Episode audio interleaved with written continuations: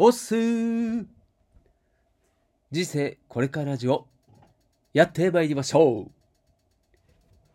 うよっしゃ前回放送でヒマラヤ祭り前夜祭のバトンが回せなかったことを一生後悔すると慌てふためいているクリクリニーです。はい。このね、もう、なんでしょうね。この際ね、もう、まあ、このねヒ、マラヤ祭りの、えー前夜祭のバトンのルールを無視して、もうね、お題をランダムにぶん投げちゃいましょうというふうにまあ思いました。まあでも回す人がいないというのではなくて、今この放送を聞いている、聞いてくれた優しいそこのあなた、あなたにこのバトンを渡します。勝手に。周平さんすみません。はい。じゃあね、お題は、ズバリ、これにしましょう。主催者、周平さんのどもりのフリートークラジオについて、自由に語ってください。ね。まあ、これ次回ちょっとまた、僕もこのバトンをですね、自分で投げて自分で受け取るという形にしまして、えーお話ししようかなと思います。はい。で、今回のヒマラヤ祭りの開催においてもですね、僕らの想像以上の努力をされているのはもう目に見えております。で本当にこういうイベントを開催するってね、大変なんですよね。まあだからそのね、お礼などでもいいんじゃないかなと思います。うんまあ、バトンをもらった方の判断にこれはね、お任せしようかなというですね、もう完全なる丸投げでございますんで、どうぞ、どうぞ、どうぞじゃないわ。どうぞご了承ください。この番組は40を過ぎた平凡なおっさんが、ローンを1000万円も残して脱サラをしても、なんだかんだ生きていけるってことをお見せして、花が詰まってもあなたをポジティブにする、そんな番組です。まだ花が詰まっております。あなたの幸せが僕の幸せ。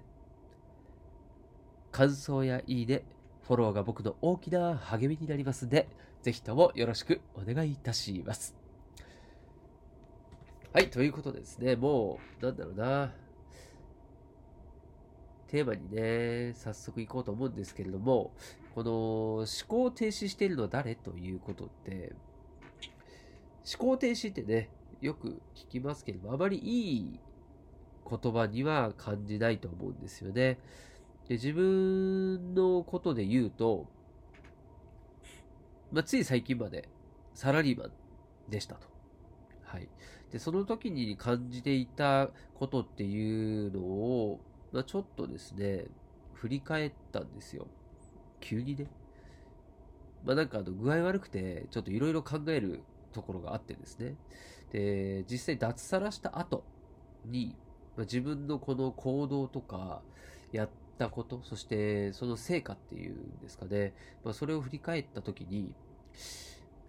まあ、大したできてねえなって思ったんですよ。で、まあ、こんだけね、仕事を辞めて、まあ、時間、まあ、まあ、なんだかんだ時間ありますわ。あるのに、実際にこう成果としては何もまだ上げられていない自分がいるっていうところにやっぱりちょっともどかしさを感じてですね、何なんだろうと。まあそう思った時に、この今の思考停止っていう言葉が出てきたんですよね。で、なんだろうな、こう時間があるから、えー行動する時間が増えて、結果、それに対しての成果もあるだろうと。まあ、要は、アウトプットも増えるだろう。インプットも増えるだろうと。そういうふうに、まあ、単純に考えたらそう思いたくなりますが、まあ、実際のところね、まあ、なんかこう、家族とも一緒にいるし、こうなんかだらだら、こう、過ごしているんじゃないかなと思います。まあ、その、一つ一つをね、こう細分化していくと、本当によくわかりますね。うん、これを、まあ、自分でね、どう改善していくのかっていうのをちょっと考えたんですよ。えーじゃあそもそもね、サラリーマンの時、自分何やってたのということを、もう一回ね、考え直そうと思って、ちょっと振り返ってみました。はい。でね、やっぱサラリーマンの時の、こう、自分が今までやってきた仕事を考えたときに、こうね、まあ、会社の一部としての感覚っていうのはすごいあったし、だから、なんだろうな、この、歯車の一部、ロボット感覚っていうんですかね。それは、あの、飲食店であろうとやっぱりあるんですよね。普段、こう接客してます、料理作ってますとか、でね、あのまあ、管理業務もありますから、パソコンもカタカタやってますっていう、まあ、そういう作業自体ではね、体も動かしているし、まあ、毎日こうやることっていうのは、まあ、いろいろ変わってはいくわけですね。はい。まあ、メニューも変わりますしと、えー、来るお客さんはいつも違う。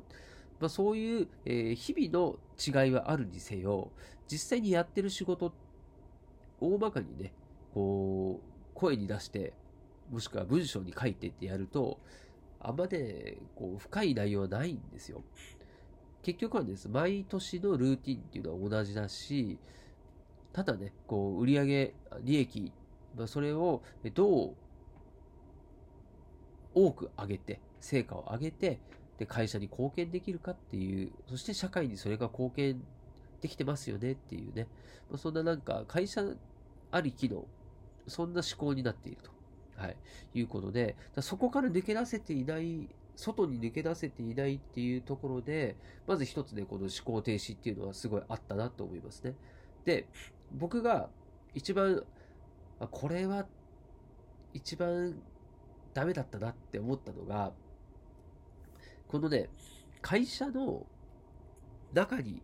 閉じこもっていること自体に気づいていなかったっていうそこの部分ですね。まね、今まで20年間も同じ会社にいて、自分ではですよ、こう、誰よりも行動して、で、もうね、自分の働いてる時間以外にも、会社のためにね、自分でできることないかなって考えながら、まあ、時間を費やしてきていたと。うん、で、それはね、自分の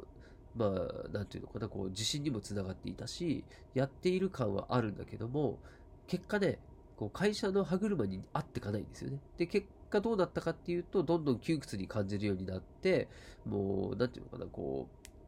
会社の中でも、こう、異質な存在になっていくわけですよね。はい。まあ、確かに、えー、成果を出す時もあるし、会社から評価をされる時もある。だけれども、まあ、ちょっと会社に盾ついたりね、牙を剥く存在、ちょっと邪魔な存在に見えていたのも確かかなと思うんですよね。うん。なので、こう、会社の外を出るっていう選択肢があったとしたら、まあ、とっくに出てたんだろうなと思うんですよね。それが、結局はね、そのサラリーマンっていうのは仕事の成果が悪くても良くても、え牙を向こうが向かないだろうが、大したね、給料変わらないんですよ。で、えー、どうなろうが給料もらえてるんですよね。それが結果的には何も変わらなくてもお金がもらえるから、たとえ牙を向いても何も変わらないけどお金がもらえているから、まあ、そこの、そこのですね、お金がもらえている、生活ができているっていう、まあ、その結果ですね、それが、まあ、甘いにもつながっていただろうし、こう、次の外に出るっていう行動に移せてなかったんだなっていうふうにまあ感じたんですよね。うん。こう、余った時間で、サラリーマンの時間以外で、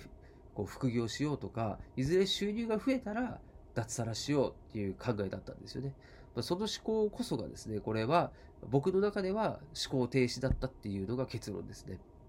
で思考停止しない状況に自分を追い詰めないと、まあ行動はできないから、まあ、今、脱サラを、やっと脱サラして、まあ、改めてこう、腑に落ちたというか、まあ、結果ね、脱サラしてても、こう思考停止の癖がまだ抜けてないし、まあ、それに今やっとね、抜けてないことに気づいて、さてどうしようというふうに、まあ、この第2、脱サラ第2ステージに向けて、今ね、ちょっといろいろ考えているところでございますわ。で、もうね、あの、考えながら行動するというところでね、はい、これからはもっと成果を出す、アウトプット、インプットしていくというところを皆さんにお見せできればなと思っております。ではまた。